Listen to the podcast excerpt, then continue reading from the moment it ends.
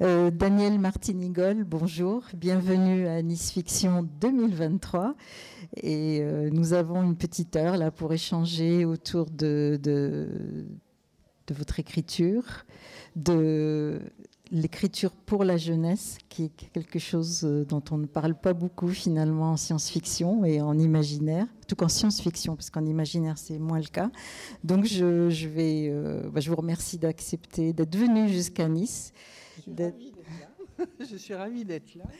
Et puis, euh, donc, on va, on va discuter. Euh, donc, vous êtes une écrivaine qui a quand même euh, beaucoup, beaucoup produit, qui a une grande expérience, une grande richesse de production et qui est, va nous, donc nous parler. On va, on va discuter de tout ça. Avant de commencer, même si beaucoup de personnes à Nice Fiction vous connaissent et savent ce que vous faites, euh, est-ce que, euh, est-ce que vous pouvez nous parler de votre formation? Comment vous êtes venu à l'écriture? Comment vous êtes venu à la science-fiction? Alors, je suis retraité de l'éducation nationale. J'ai été professeur de lettres modernes pendant euh, suffisamment de temps pour, pour être ravi de pouvoir m'arrêter. Et à 60 ans, moi, j'en ai bénéficié de cette fameuse retraite à 60 ans. Et euh, j'ai découvert que j'aimais les jeunes, en fait, euh, lors d'une... Euh, d'une colonie de vacances où j'avais été monitrice pendant un certain temps. Et c'était d'ailleurs une colonie musicale, hein, euh, puisque je suis fille d'une pianiste. Et c'était par l'intermédiaire de quelqu'un que maman connaissait, qui était euh, musicien à Beaune, puisque je suis bourguignonne. Je revendique le fait que je suis née à Meursault, dans les grands vins blancs de Bourgogne. Et puis j'ai eu l'occasion de m'occuper d'enfants pendant euh, trois semaines, comme ça. Euh, je devais avoir 18 euh, ans, je pense que je devais avoir à peu près cet âge-là. Et j'ai beaucoup aimé m'occuper de jeunes. Et quand je suis revenue un petit peu plus tard sur l'hypothèse de faire des études littéraires, je me suis dit que ben, ça me plairait bien d'être professeur de français. Et euh, ben, j'ai pu mener à bout ce, projet. Et j'ai adoré ça. J'ai adoré m'occuper des jeunes, les initier à la littérature. Et l'écriture est venue un peu après. Et tout naturellement, ayant l'habitude de m'adresser à, un jeune public, ayant l'habitude aussi de leur expliquer des choses et d'essayer de les motiver un petit peu. Euh, à se pencher sur le futur, parce que je trouvais que c'était très important aussi de faire découvrir ça aux jeunes. J'y reviendrai plus tard, parce que j'aimais déjà lire de la science-fiction.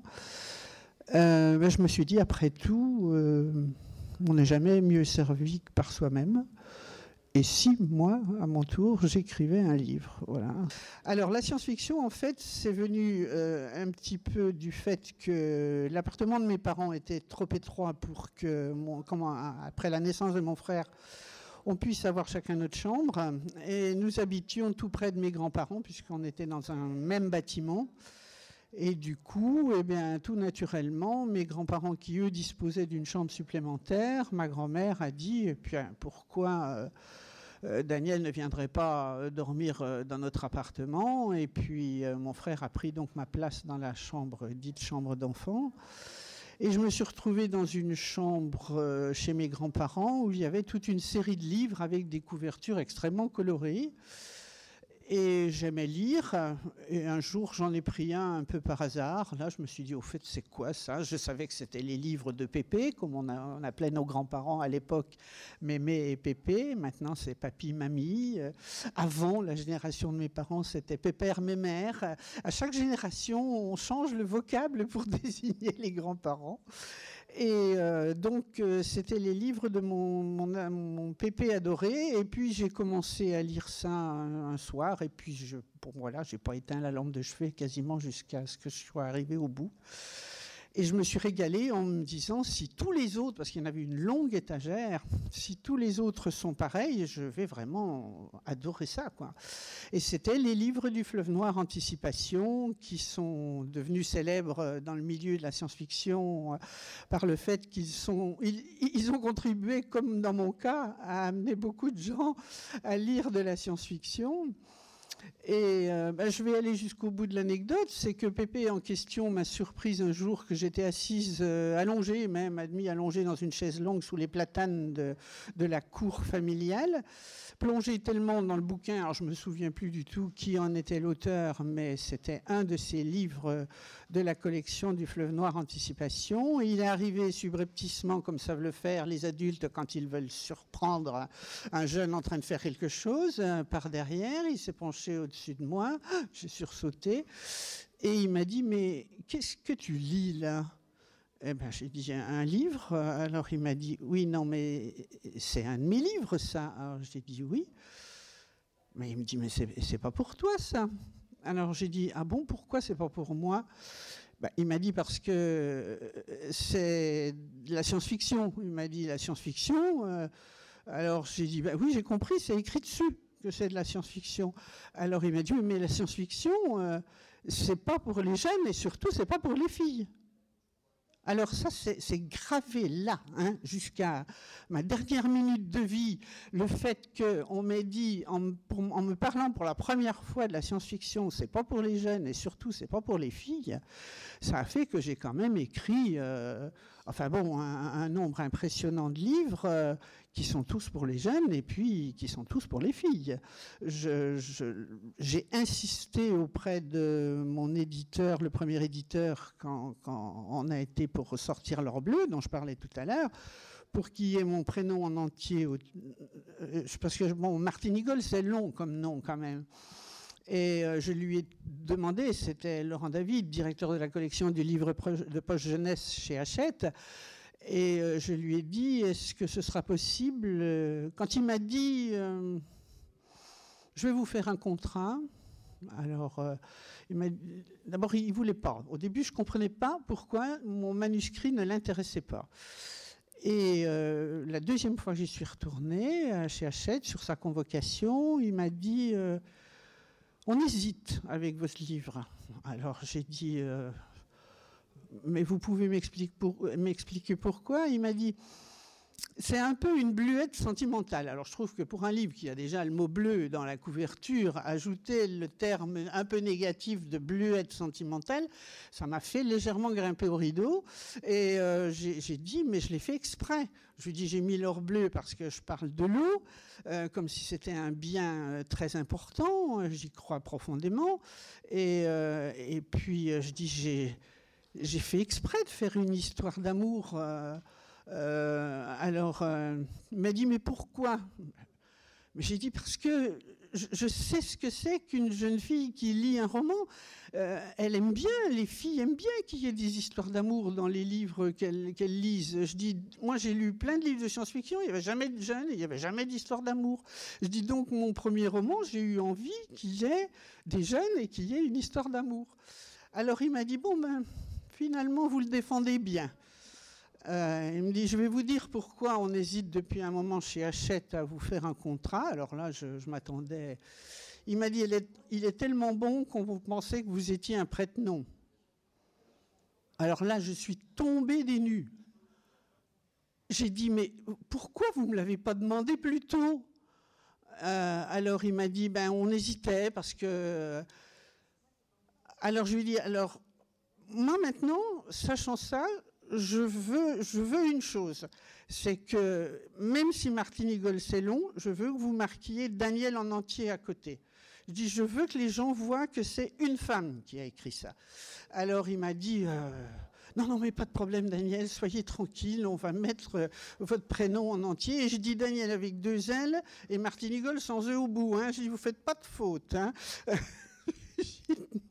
je parlais quand même à Laurent David, vous voyez, directeur de toute la, collection jeunesse chez Hachette. Mais il avait su me piquer au vif. Et puis je lui ai dit, je veux mon nom et mon prénom. Je ne veux pas simplement un des points. Je veux euh, qu'on sache que c'est une femme qui a écrit ça. Donc quand je vois maintenant les jeunes autrices, euh, parce que j'aime beaucoup employer le mot autrice, moi, écrivaine m'a toujours un peu plus posé de problème parce que D'abord, il y a le son, il y a veine, euh, j'aime pas, j'aime pas ce son veine. Euh, autrice, par contre, quand il y a des, jeunes autrices qui ont commencé à vouloir employer ce terme-là, ah, j'ai adopté tout de suite. Parce que, bon, finalement, dans les maisons d'édition, vous avez des éditrices, vous avez des dessinatrices, vous avez des correctrices, euh, vous avez toute une flopée de gens dont les noms se terminent en, trice, et puis il aurait fallu dire auteur hein, euh, ou écrivaine. Donc, je, non, j'ai dit non. J'ai dit, il y, a, le son aussi. On entend aussi les mots, on ne fait pas que de les lire. Et, euh, euh, puis finalement, ça c'est. J'ai dit, ça ne deviendrait à personne, à l'idée de qui que ce soit, de dire un acteur et une acteur même en mettant un bout, un E au bout. J'ai dit, tout le monde dit un acteur, une actrice. On dit un auteur, on dit une autrice. Voilà. Et puis petit à petit, c'est rentré dans les mœurs et je suis très très contente que euh, maintenant on parle tout à fait naturellement des autrices. Et hum, je sais pas, je, disais tout ça pour dire que je me suis battue quand même pour que mon premier roman sorte avec euh, le nom féminin de l'auteur euh, sur la couverture et que j'ai vraiment, été euh, comblée par le succès qu'a eu le roman quasiment d'emblée. et, ce roman reste encore parmi les, euh, enfin, c'est mon, non, mon best-seller, c'est celui-là. L'or bleu se vend quand même moins que les oubliés de Vulcain. La, planète poubelle fait plus recette que la Méditerranée desséchée. Mais, euh, mais c'est vrai que les, deux romans ont, ont, été énormément étudiés dans des classes, et ça, j'en suis très fier. Voilà. Ben, c'est bien de vous être battu pour, pour les futurs. Euh, ça sert toujours à ceux qui arrivent derrière les combats. Euh, c'était aussi donc euh, la SF donc n'était destinée qu'aux jeunes garçons. Oui. Bon, c'est fini, c'est terminé cette histoire. Il y a aussi on avait, pas, on avait aussi parlé de l'histoire en particulier. Bon, beaucoup de gens savent ce que c'est, Guédelon, mais peut-être pas tout le monde. Donc, euh. Alors, Guédelon, ça commence à se savoir quand même euh, parmi vraiment le grand public. Au nord de Lyon, il y a une équipe de fous qui sont en train de construire un château fort avec les techniques du Moyen Âge. Euh, et, c'est vraiment, enfin, bon, c'est un lieu que je recommande pour, pour, la visite, pour y emmener des, des, jeunes. Et puis même, les adultes sont fascinés aussi de voir comment ça se fait, tout ça. Alors il faut savoir que j'ai eu la chance de rencontrer euh, l'équipe de, de, Guédelon et en particulier Marilyn Martin qui est à l'origine du, du, projet. Euh, parce que mon frère habitait à proximité dans Lyon et c'est ma belle-sœur un jour qui m'a dit bah, Toi qui aimes les trucs bizarres, parce que bon, vous savez, l'étiquette, ça clignote au-dessus de ma tête d'une bonne partie de ma famille, euh, elle est bizarre. Et, euh, donc, euh, ma belle-sœur m'a dit Toi qui aimes les trucs bizarres, tiens, ça m'a paru susceptible de t'intéresser, mais il y a des gens qui ont commencé à construire un château fort pas très loin d'ici. Alors là, oui, effectivement, dans le genre truc bizarre, j'ai sauté sur l'occasion. J'ai dit Ah bon elle me dit, mais il se trouve que demain, je vais à tel endroit, une espèce de, marché artisanal, je ne sais plus quoi. Elle dit, je sais qu'il y aura là la sœur de la responsable euh, de, ce chantier médiéval. Donc j'ai commencé par rencontrer Virginie, la sœur de Marilyn Martin. Et puis, euh, et puis bon, je suis allée sur le chantier. Alors moi j'ai vu Guédelon avec les, murs d'enceinte pas plus haut que la table là. Hein. Euh, donc euh, J'y suis allé euh, très très souvent. Ça fait un bon moment que j'y suis pas allé. Je, ça me manque. Je vais pas tarder de retourner dans Lyon pour aller voir exactement le chantier. Bon, je vois les photos, je suis tout ça régulièrement sur sur internet et sur les, le site de Guédelon, mais mais voir le château grandir, prendre son allure réellement de château fort. Alors, j'ai le temps de vous raconter une petite anecdote, parce que ça, c'est sympa aussi. Le château de Guédelon, à l'origine, c'est un projet d'un monsieur qui s'appelle Michel Guyot, qui a fait sa réputation en restaurant des châteaux un peu partout en France. Je ne sais pas exactement combien il en a restauré, mais c'est quelqu'un qui avait la chance d'avoir euh, de, l'argent, disons les choses telles qu'elles sont, et qui a consacré euh, sa fortune personnelle à la restauration de châteaux. Hein, et ça aurait pu être bien pire comme utilisation. Et euh, il se trouve qu'il y a proche de Guédelon un château dans une commune qui est très connue, qui s'appelle Saint-Fargeau. Le château de Saint-Fargeau est un magnifique château dont les toits sont en ardoise, des, toits gris magnifiques, et les tours sont en briques. Donc euh, vous avez des tours euh, roses splendides avec ce toit en ardoise gris. Saint-Fargeau, c'est aussi un endroit à aller. Hein. Si vous allez à Guédelon, il faut voir Saint-Fargeau en même temps. Les deux sont très proches l'un de l'autre. Mais Saint-Fargeau était dans un état de délabrement assez euh, catastrophique parce qu'il y avait un incendie qui avait détruit une partie du toit. Donc Michel Guyot a acheté Saint-Fargeau euh, et euh, il a réuni une équipe de spécialistes pour voir comment ils allaient pouvoir restaurer ce château. Et il a fait appel à une dame historienne de l'art qui s'appelle Marilyn Martin et qui euh, est venue assister avec d'autres personnes spécialistes de, restauration de châteaux à cette réunion pilotée par euh, Michel Guyot.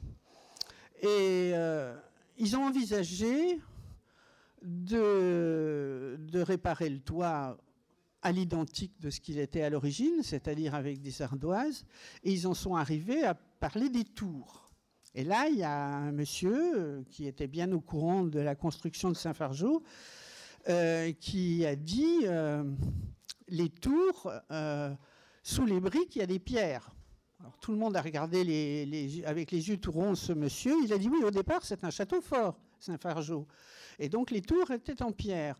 Et au moment du développement de l'artillerie, au fur et à mesure de l'évolution historique de, notre beau pays français, euh, ils se sont dit que des boulets de canon en direction des tours de pierre de Saint-Fargeau, ça risquait de ravager définitivement euh, les tours. Donc ils les ont habillés de briques ils ont mis des briques autour pour que ça fasse comme un coussin, en quelque sorte, un mortier euh, amortisseur.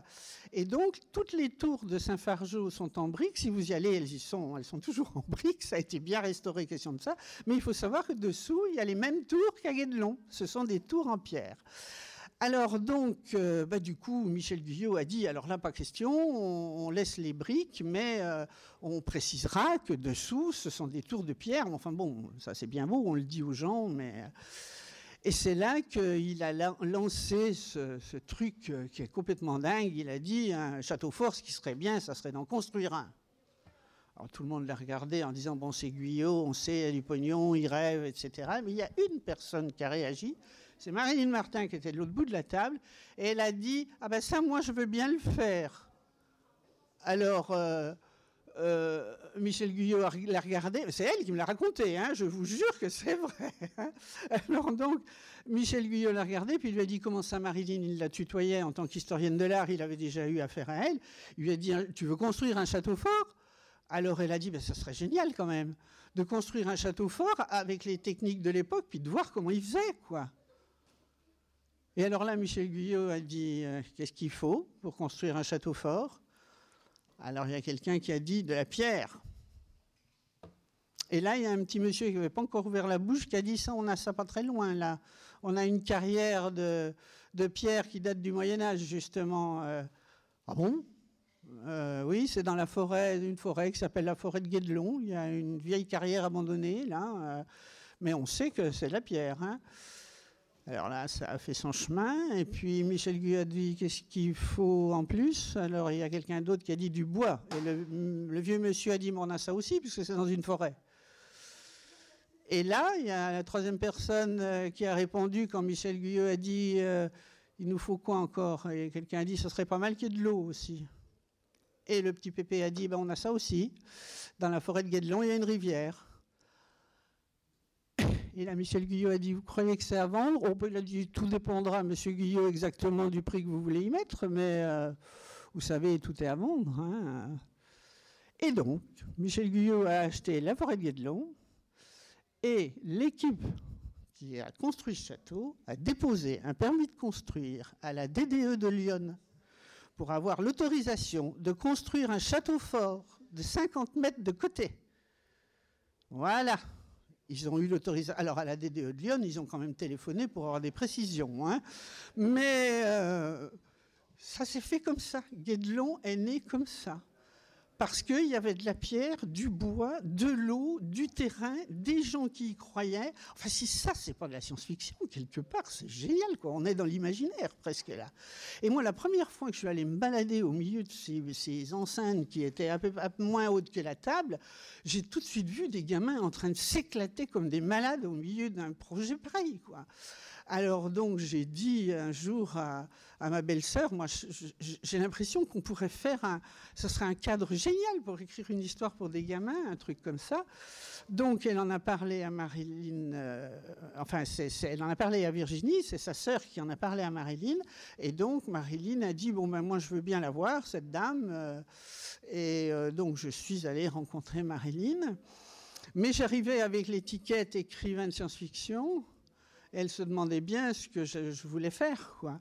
Alors, euh, elle m'a dit oui, on m'a dit que vous écrivez de la science-fiction. Alors, j'ai dit oui, mais enfin pas que ça quand même. Il y a d'autres choses aussi dans sous l'étiquette science-fiction. Elle m'a dit mais qu'est-ce que vous voulez faire exactement? Ben, Je dis J'aimerais bien que ce soit des enfants de notre époque qui vivent une aventure, mais qui puissent éventuellement avoir des relations par euh, peut-être une porte temporelle ou quelque chose comme ça en direction du passé et ça permettrait euh, de voir comment ça se faisait aussi au Moyen Âge. Elle dit ça, ça commence à m'intéresser. Et elle m'a dit faites-moi un projet. Alors donc j'ai fait un projet et puis en fait euh, Marilyn a adhéré tout de suite. On avait bien sympathisé. Et, euh, elle m'a dit, ben, qu'est-ce qu'il nous faut maintenant, là, maintenant que tu as le décor, etc. Ben, ce qu'il nous faut, c'est un éditeur. ça va pas se faire tout seul. Il faut qu'on ait un éditeur. Et c'est là que je lui ai présenté Jérôme Vincent, l'éditeur des éditions ActuSF, qui a su défendre, si j'ose dire, le, morceau euh, euh, d'une façon positive devant Marilyn. Et on a donc confié aux éditions ActuSF euh, l'édition du premier tome des aventures à Guédelon. Au départ, je pensais n'en faire qu'un, finalement, sur la pierre, celui qui s'intitule Les pierres qui pleurent. Et puis finalement, ben, comme ça a marché, et puis que Marilyn m'a dit, mais t'as pas autre chose à nous raconter? Ben, Je dis, si, je peux faire d'autres choses, je peux, je peux parler du bois aussi. Elle me dit, oui, oui, parle du bois. Alors donc, j'ai fait le maître chêne, et après le maître chêne... Euh, j'ai eu l'occasion de travailler à la forge. J'ai travaillé à Guédelon, moi. J'ai été bénévole à Guédelon. Donc, euh, je j'ai pas fait les gros j'ai pas fait les murs, hein, mais euh, j'ai travaillé en particulier à la forge, à actionner le soufflet de forge. Ça fait les muscles, ça. Hein. Il n'y a pas besoin d'aller dans une salle de gym. Hein. Vous allez dans une forge et puis vous actionnez le soufflet, c'est efficace aussi. Hein. Donc, euh, j'ai travaillé aussi avec la teinturière pour les teintures euh, avec, euh, elle, fait, elle fait aussi la teinturière les couleurs. Et puis, euh, donc, le maître chêne est sur le bois. Non, le, les pierres qui pleuraient sur le bois. Je vais y arriver. Je reprends. Les pierres qui pleurent est sur les maçons. Le maître chêne est sur le bois la fleur de fer est sur la forge et euh, l'homme au chat rouge est sur les couleurs. Voilà, c'est les quatre grands pôles des ouvriers de Guédelon dans les quatre tomes euh, qui s'intitulent Les aventures à Guédelon, avec des, des, illustrations qui sont pensées entre les mains de plusieurs illustrateurs. Actuellement, euh, l'édition est les quatre tomes sont illustrés par euh, l'illustrateur Zariel, qui est en même temps un des collaborateurs de la maison d'édition ActuSF. Voilà. Alors, inutile de dire que l'endroit où ils se vendent le mieux, c'est la boutique de Guédelon. Euh, puisque Guédelon a une boutique où ils vendent plein de choses, mais à chaque fois, il faut que ce soit accepté, coopté par l'équipe de Guédelon. Hein. On n'arrive pas à vendre à Guédelon n'importe quoi. Et, euh, et puis, puis bon, ben ça, marche bien. Je ne sais plus ce que j'ai eu. J'ai eu un prix européen, je crois, pour la, pour la série Aventure à Guédelon. alors là, je vais peut-être paraître un petit peu trop sûr de moi et outrecuidante, mais j'ai eu la chance d'avoir tellement de prix de littéraire que je ne me souviens pas de tous. Il y en a deux qui sont très chers à mon cœur. Le premier, c'est le Grand Prix de l'imaginaire pour les abîmes d'outre-mer. Et puis le second, c'est le prix Cyrano pour l'ensemble de mon œuvre, ensemble d'une œuvre consacrée à la science-fiction. Quand, quand on m'a remis le prix, j'ai dit, ça sent le sapin. Ça. le public a éclaté de rire. Le prix pour l'ensemble d'une œuvre, oui, c'est vrai que d'un seul coup, on se dit, c'est la fin de la carrière. Mais non, non, c'était pas du tout la fin de la carrière. C'est essentiel. Je parle trop. Hein. Pas du tout, pas du tout. Mais euh, justement, euh, c'est intéressant, vous avez parlé d'outre-mer, parce que Guédelon, en fait, c'était aussi des techniques. Des techniques et, et la science-fiction, pour revenir à la science-fiction plus proprement, enfin plus spécifiquement, c'est aussi une face. Il y a le mot science dans science-fiction. C'est un peu bateau de dire ça, mais, c'est la réalité. C'est le, futur, c'est ce qu'on imagine. Donc, comment est-ce que vous êtes arrivé à écrire euh, de la science-fiction pour les jeunes euh, qui soient euh, on a commencé par l'or bleu, mais, est-ce que vous pouvez nous préciser davantage la démarche d'un écrivain qui écrit en direction des plus jeunes ou moins jeunes? Parce que Autre-mer, c'est plutôt des grands adolescents, je pense, parce que le texte est assez, complexe. Et, euh, comment on, peut, on, en arrive finalement, comment on fait? Comment Daniel Martinigol a fait? Il n'y a, pas vraiment de recette, mais euh, je pense que euh, au départ, j'ai écrit pour mes élèves. Ensuite, je pense que je pensais aussi à mes enfants, euh, écrire pour mes enfants, pour leur, leur laisser des livres qui les feraient peut-être réfléchir sur certains sujets comme la gestion des déchets dans les oubliés de Vulcain ou, l'or bleu, l'eau. je je me suis éloignée lentement mais sûrement des jeunes élèves qui étaient les miens. En fait, j'ai commencé à. D'abord, j'ai eu des classes plus âgées à un moment donné de ma carrière.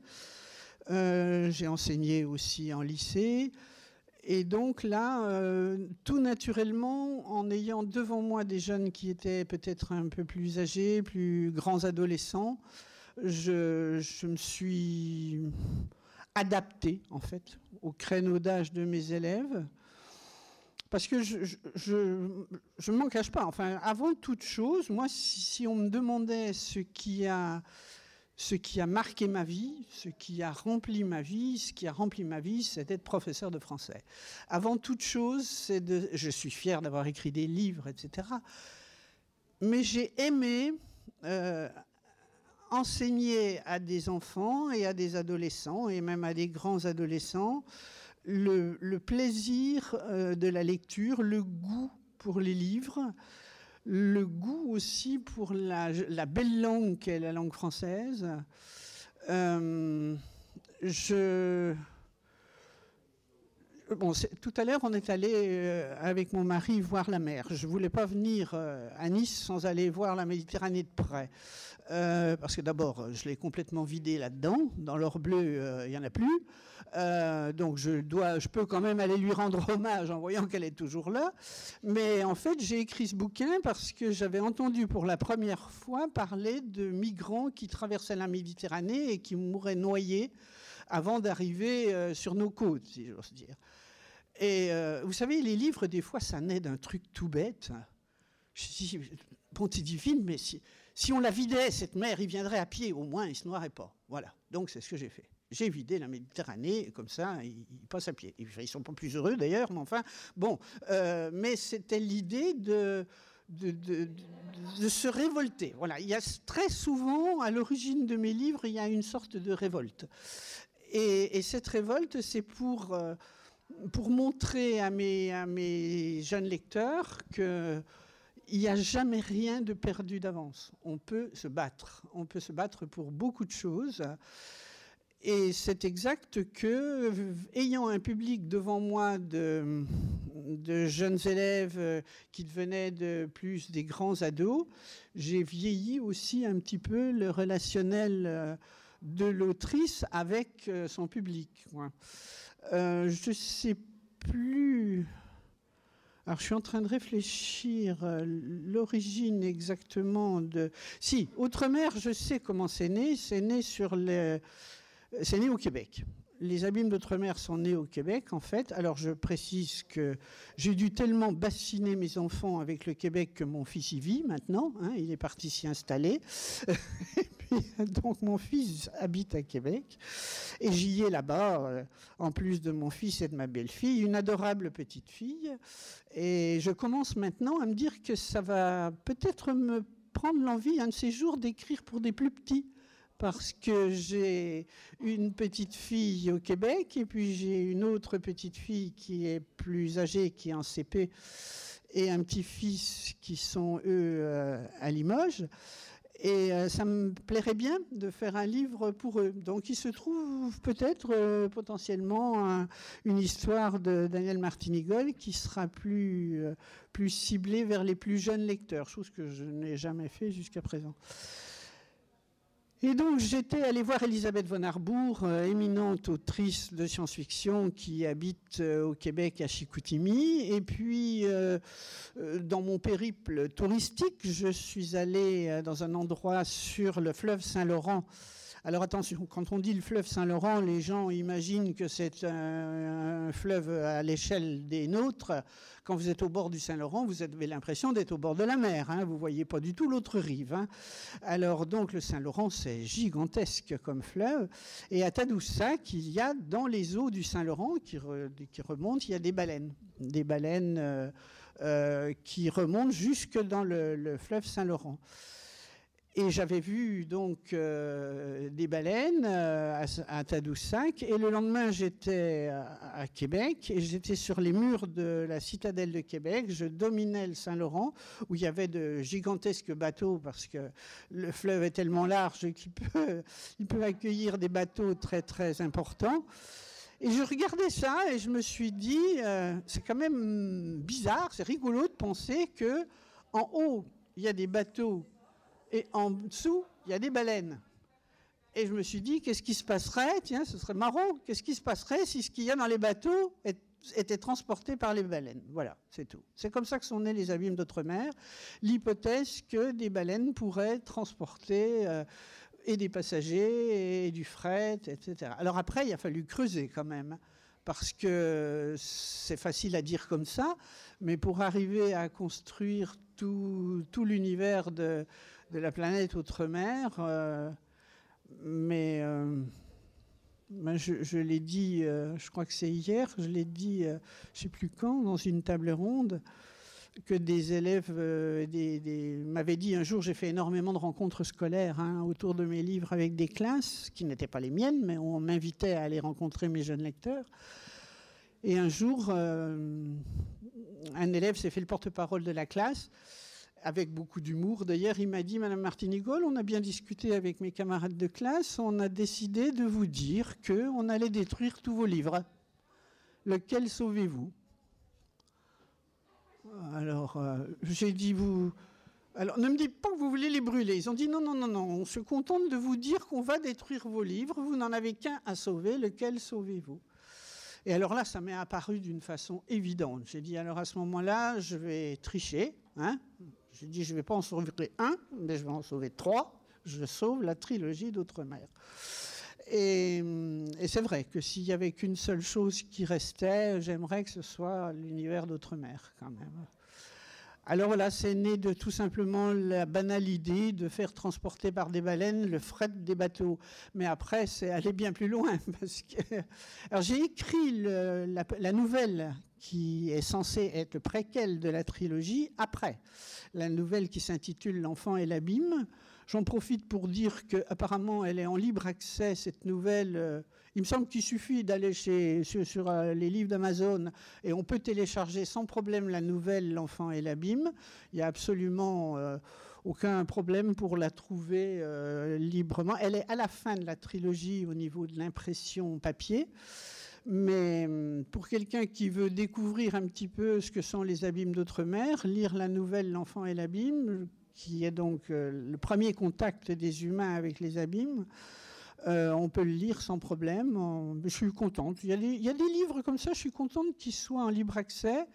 Ce texte-là n'est pas très long, c'est une nouvelle. Il y a un autre livre, d'ailleurs c'est toujours, c'est toujours Outre-mer, un autre livre, enfin deux, parce que je crois qu'il y en a deux. Je suis absolument ravi qu'ils existent. C'est Les abîmes d'Outre-mer en turc.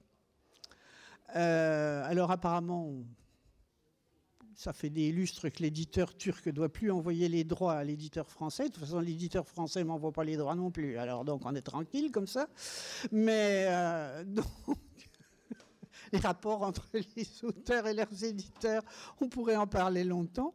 Mais, euh, c'est vrai que je suis quelque part euh, très fière que dans un pays aussi... Je, ne veux pas qualifier d'une façon euh, positive ou négative ce que, vivent les jeunes filles turques, mais dans, un pays aussi particulier, je me contenterai de dire ça, que, ce pays, dans, ses modèles et dans, les rapports entre les jeunes femmes, les jeunes filles euh, et le, reste du monde, entre guillemets, en particulier leurs proches, je suis très contente que Les Abîmes d'Outre-mer puissent être lus par des jeunes filles turques. Je m'en moque éperdument que ça ne me rapporte rien, mais de savoir que mes livres existent encore en Turquie et qu'ils sont lus en Turquie, ça, ça me rend très fière. Je suis très contente de ça. Bon, si l'éditeur avait été un peu plus honnête avec moi, ça n'aurait pas été mal non plus. Mais euh, bon, c'est un autre sujet. On est là pour parler des livres. Hein euh, c'est déjà il faut savoir que c'est vrai qu'il il est au livre de poche, mais un peu difficile à trouver. Par contre, Actu SF les a publiés, a publié la trilogie au complet, donc euh, on peut facilement le trouver grâce à, l'édition.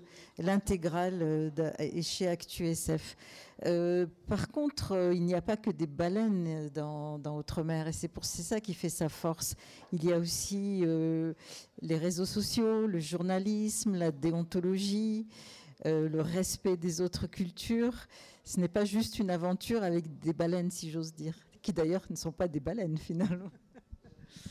Euh, oui, oui, c'est ben, la passionnée de vidéo que, que j'étais. Là, je suis devant une caméra. Il y a, eu des, des, heures entières où j'ai fait l'inverse, où j'étais derrière euh, caméscope, etc., à filmer mes élèves, à faire travailler mes élèves en vidéo, à leur apprendre à s'exprimer à l'oral devant une caméra. D'ailleurs, je suis fier de savoir qu'il y en a au moins un ou deux, ou une ou deux, je ne sais plus si c'est des garçons ou des filles, mais j'ai eu l'écho comme quoi certains de mes anciens élèves avaient travaillé ensuite dans l'audiovisuel. Donc euh, j'ai toujours privilégié l'image euh, pour essayer aussi de faire passer des, informations. Et euh, ben, j'ai eu la chance d'être. Alors, le, PP en question qui lisait de la science-fiction, en même temps, il avait une caméra 9 euh, mm. À l'époque, c'était euh, l'ancêtre euh, complètement du film. et il m'a collé assez vite l'œil sur l'objectif de cette caméra. Et j'ai toujours trouvé. moi, par rapport à une caméra, j'ai j'ai une image toujours qui, me frappe, c'est qu'on regarde dans un objectif comme ça, on voit quelque chose en tout petit, et quand c'est projeté, c'est très grand. Voilà. C'est cette échelle, si vous voulez, euh, qui, fait que je me suis beaucoup intéressée euh, aux médias, euh, au journalisme, etc. Et c'est vrai que Outre-mer, avant toute chose, ce sont aussi des médias voyeuristes.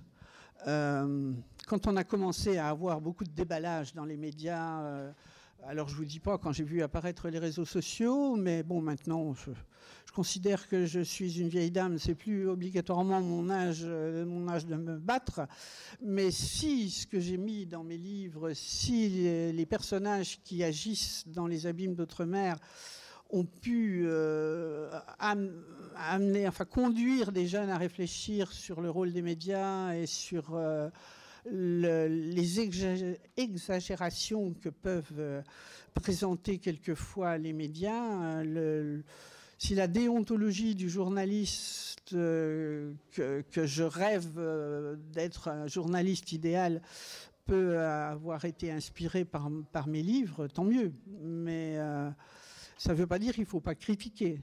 Ça ne veut pas dire qu'il ne faut pas dénoncer. Au contraire. Mais il faut le faire d'une certaine façon. On ne casse pas les choses. On essaie éventuellement de présenter les problèmes pour reconstruire ou construire différemment. C'est ce que j'ai toujours expliqué à mes élèves. Quelquefois, je disais à mes élèves, bon, le brouillon, là, il faudrait le reprendre. Ça m'est arrivé un nombre impressionnant de fois de voir le gamin ou la gamine en question prendre la feuille avec l'intention de le déchirer. Et là, j'avoue que si des fois je gueulais dans mes cours, c'était là que je me fâchais. Je ne t'ai pas dit de le détruire, je t'ai dit de travailler ton texte. Je lui ai dit, tu, vas faire table rase de ce brouillon-là, tu vas repartir sur autre chose. C'est pas comme ça qu'on progresse. On progresse en reprenant un texte, en corrigeant ou en reprenant des images, en supprimant, en ajoutant, en mettant des commentaires, etc. Pour progresser, il ne s'agit pas de piétiner. Il s'agit de, Si j'avais foutu tous mes brouillons, de romans à la benne dès le premier jour, j'aurais pas, j'aurais pas publié 50 romans. Et j'en ai écrit en collaboration avec d'autres auteurs. Alors là, on est des fois tenté un peu de faire porter le chapeau aux voisins. Euh, et, c'est vrai que j'ai travaillé avec d'autres auteurs, en particulier avec Alain Grousset et Alain Grousset et Paco, Paco Porter. J'ai publié beaucoup de romans sous le pseudonyme de Kim Aldani avec Alain Grousset, qui est un ami de très longue date. On s'est connus dans le milieu de la science-fiction. Il y a beaucoup de gens qui ont pensé qu'on était un couple dans la vie.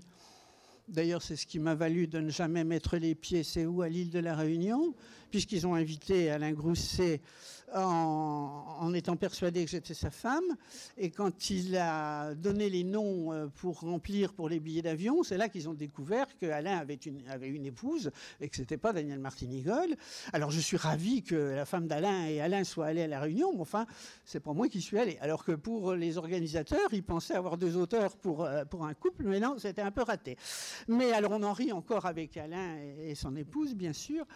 Et euh, donc on a fait Kim Aldani. On a choisi Kim aussi bien masculin que féminin. Et puis on a fait Aldani avec Alain et Daniel. Et là, nous avons écrit toute une série de livres. Ceux-là sont pour les plus jeunes. les aventures de Kerry et Meghan. Et euh, les aventures de Kerry et Meghan, je ne sais même plus exactement combien il y a de tomes, mais enfin il y en a pas mal. Je crois qu'on les trouve de moins en moins euh, chez, chez l'éditeur d'origine, mais alors on peut les trouver sans problème aussi sur des sites d'occasion. Et là, à chaque fois, nous construisions le scénario ensemble et puis ensuite, on se partageait les tâches. Là, ça titille ma curiosité. Euh, comment on écrit à deux, à part se partager les tâches? Qu'est-ce que ça veut dire se partager les tâches? Est-ce qu'il y en a qui, qui fait les dialogues et l'autre le décor? Euh, non, en fait, on, discutait. Euh, Alain assez loin de moi, hein, donc il y a beaucoup de choses qui se sont passées par téléphone. Et il y a aussi des moments où on on a été obligé de se retrouver autour de la même table pour. On ne s'est jamais disputé. On n'a jamais eu de conflit. c'est ce que je dis toujours. Alain, c'est comme un frère pour moi. Mais alors que je m'est arrivé d'avoir des prises de bec avec mon propre frère, avec euh, Alain, on n'a jamais eu ce genre de choses. Alain n'a pas de frère et sœur, lui et son épouse justement, qui est donc une grande amie aussi, me, dit souvent, m'a dit souvent, tu es la grande sœur qu'il n'a jamais eue. Et, euh, en fait, ça n'empêche pas de me dire mes cas de vérité, mais enfin, je ne me gêne pas aussi dans l'autre sens. Mais on n'a jamais, jamais eu de conflit. Ça, s'est toujours passé par du va-et-vient, euh, par l'intermédiaire de nos ordinateurs. Euh, il faut quand même que je reconnaisse que c'est toujours moi qui passe ce que j'appelle familièrement la brosse à reluire. C'est-à-dire, euh, Alain il déteste corriger, lui. Alors, il a des idées extraordinaires. Il a une production extrêmement rapide. Mais alors, quand il faut corriger, il n'en a plus rien à faire. Alors donc, c'est toujours moi qui ai corrigé, qui est... Et, de temps en temps, quand je n'étais pas d'accord, on, discutait calmement, et puis, ben oui, tu as raison, finalement, oui. Bon, ça nous est arrivé pratiquement autant de fois l'un que l'autre d'accepter que l'idée de l'autre était meilleure, ou que le, le déroulement de l'action présentée par l'autre euh, était meilleur. Mais euh, la finalisation au niveau du texte, ça a pratiquement toujours été moi qui faisais la dernière euh, correction. La, oui, la brosse à reluire. Et euh, je lui envoyais, il me disait, je l'ai relu, c'est bien, ça marche bien. C'est tout. Je, t'as rien vu à corriger? Il me dit, non, m'en fous. Voilà, c'est ça. Ça n'intéressait pas particulièrement de s'apesantir longtemps sur, euh, sur le travail, mais c'est vrai que je voyais bien que les éditeurs, eux, D'ailleurs, c'était assez souvent qu'ils se retournaient vers moi après, euh, euh, au niveau des corrections, en disant Est-ce que vous pourriez changer, Daniel, tel passage, etc. c'était. Mais c'est parce que je, je suis peut-être un peu plus je sais pas, je suis peut-être plus attaché aux détails euh, au niveau de l'écriture. Euh, oui, oui, justement, c'est pas tellement de raconter une histoire ensemble, c'est est-ce qu'on fait un style à part? Est-ce que quand euh, Daniel Martinigol écrit Autre-mère et qu'elle écrit un livre à deux mains, est-ce que c'est est-ce qu'on voit la différence? Oui, oui, je crois qu'on voit la différence. D'ailleurs, Alain le premier à le dire, euh, quand il a lu euh, euh, les, manuscrits d'Outre-mer, il, a, toujours dit c'est du Martinigol. mais ça m'est arrivé aussi de dire en lisant ses, propres manuscrits, c'est bien du Grousset, ça ressemble bien à du Grousset. c'est enrichissant.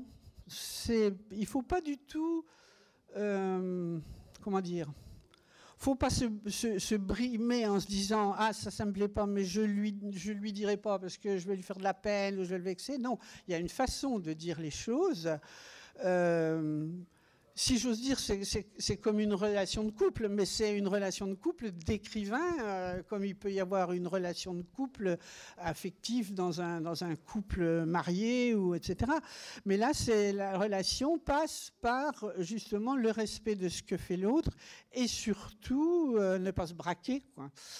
Euh, nous, ça nous a beaucoup plu, on a, on a beaucoup aimé ça, faire ça. Il y a un bon moment qu'on n'a rien écrit ensemble. Euh, d'ailleurs, on en a parlé l'autre jour. Et euh, je sais pas, il y a peut-être une ou deux idées. Euh, quelquefois, quand moi je suis en panne sur certaines choses, j'en parle à Alain et c'est lui qui débloque la situation. Alors lui, il débloque la situation, si j'ose dire, à la grosse louche, en deux coups de cuillère à peau. Moi, je vais plutôt, si je dois débloquer une idée qui coince un peu chez Alain, je vais y aller peut-être plus sur la pointe des pieds, je vais peut-être plus lui dire, bah, il faudrait peut-être que tu fasses ci, que tu fasses ça, etc. Et quelquefois, euh, c'est arrivé qu'ils me disent, bon écoute, je t'envoie la page en question ou le chapitre en question, et puis tu fous ton nez dedans, puis on va bien voir. En général, c'est mon, mon, avis qu'il accepte. Quoi. ce qui fait que d'ailleurs, les correcteurs des maisons d'édition sont bien contents en disant...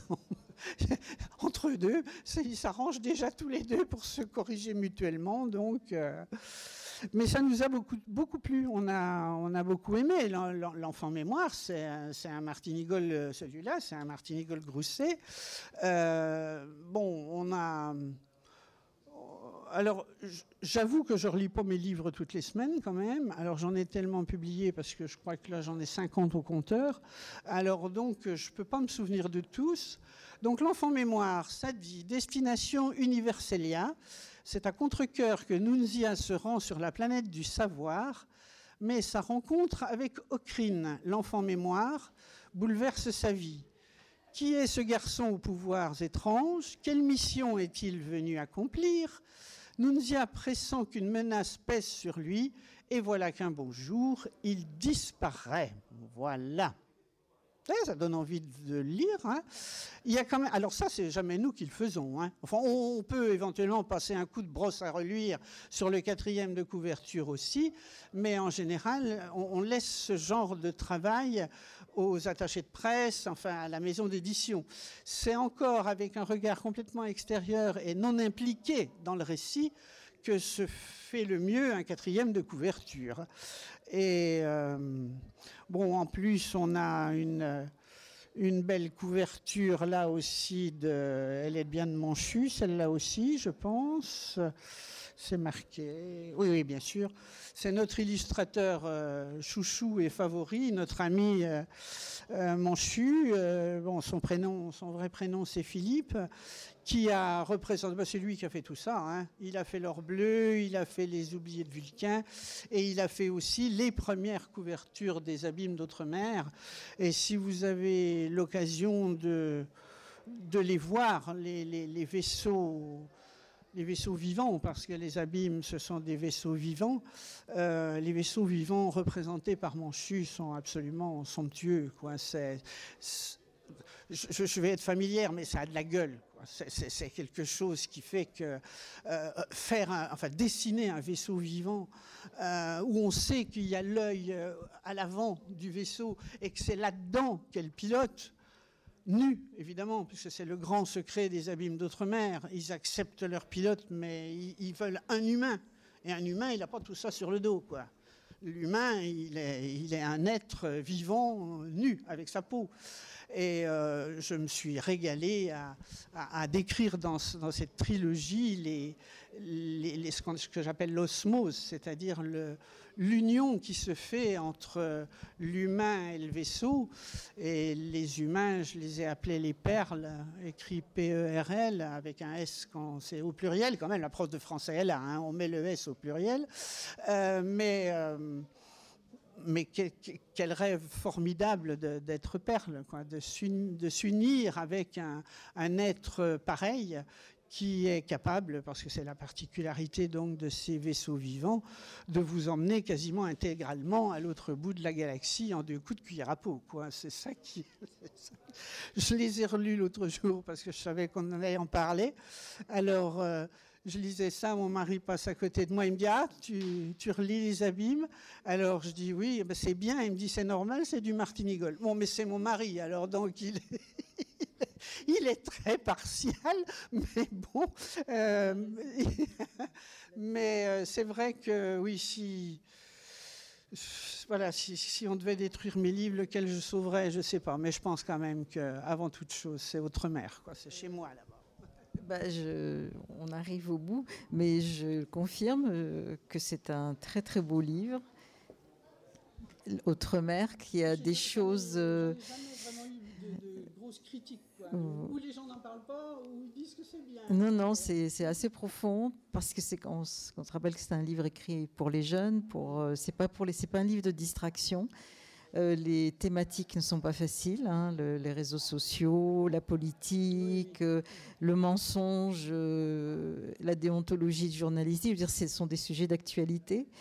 la manipulation aussi des, enfin, par les, les, médias plus que les réseaux sociaux la, caméra, mais qui n'est pas du tout bienveillante en permanence. Non, non, c'est, un très beau livre et effectivement, c'est.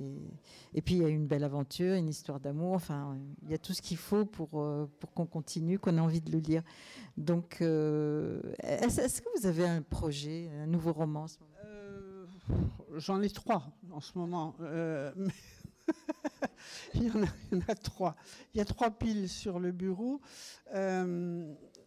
Alors, il y a deux romans jeunesse. Enfin, il y en a un qui est peut-être euh, moins jeunesse que l'autre. Il y a un roman jeunesse un roman, disons, euh, qui est plus du style aventure, space-up, mais accessible aussi bien à, des jeunes qu'à des, adultes.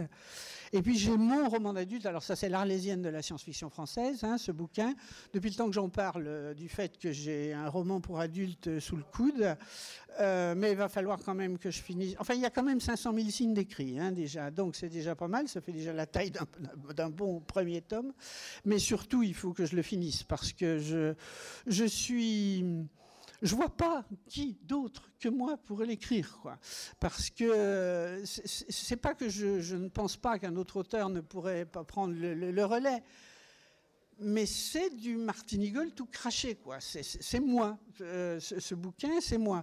Alors donc, euh, même si j'ai fait, on en a parlé là dans les tables rondes, comment on fait des diagrammes, comment on est jardinier, comment on est architecte. Alors moi là, sur ce bouquin-là, j'en ai trois cartons ou comme ça, mais euh, mais il n'y a que moi qui suis capable de m'y retrouver, quoi. Je je sais quasiment à coup sûr quelle est la dernière phrase de tout le bousin, comme je l'appelle, mais, euh, mais je sais où je vais mais c'est ce qu'on disait dans la table ronde jardinier ou architecte. Moi, j'ai dit, je dis toujours, j'ai une flèche qui veut atteindre une cible et puis elle fait du virage. Alors, depuis le temps que celui-là fait des virages, je veux dire, les, les, les cols les plus dangereux, les plus hautes montagnes sont battues depuis longtemps. Mais oui, j'ai des projets, j'ai pas du tout l'intention de m'arrêter d'écrire, euh, ni pour les jeunes, ni pour euh, les moins jeunes. Et euh, c'est c'est mon moteur quelque part. C'est ça qui a toujours euh, motivé euh, la plupart de, mes démarches, de mes actions dans ma vie.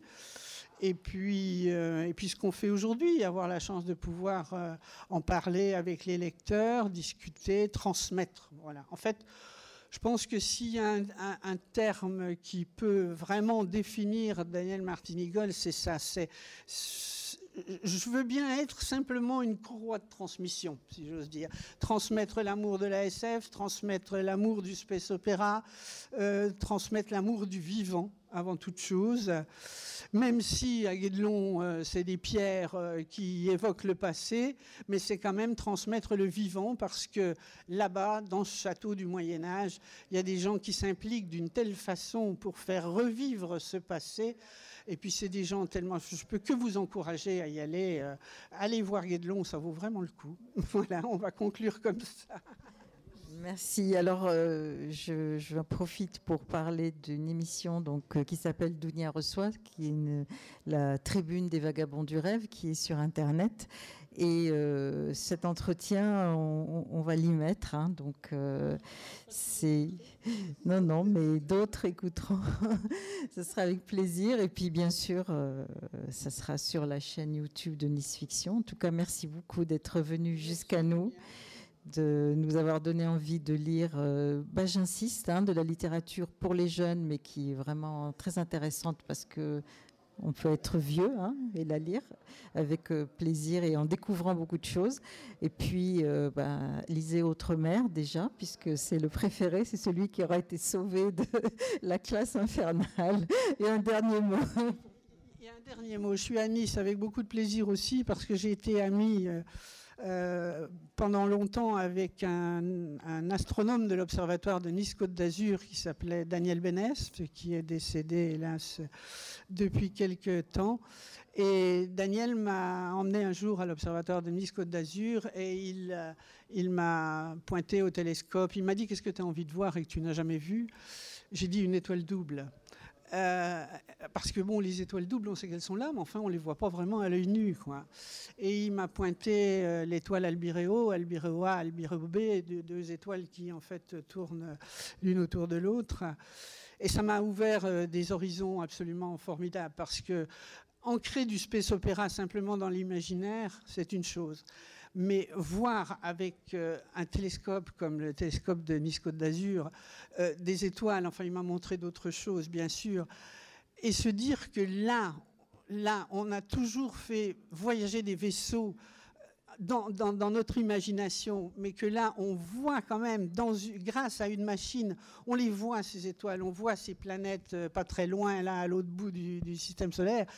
C'est absolument fabuleux. Et je, quand j'ai su que j'étais invité à Nice Fiction, j'ai dit Nice pour moi, avant toute chose, c'est voilà, c'est le souvenir de Daniel Benest qui m'a fait euh, découvrir les étoiles euh, en collant mon œil de myope. Enfin, ça fait rien, ça se voit pas. la machine, la machine qu'on pense euh, en direction de l'espace. Voilà. Merci Dunia. Merci, merci beaucoup. Et puis Daniel, et à bientôt alors, hein. très bientôt, j'espère dans sur les chemins de la science-fiction. Au revoir.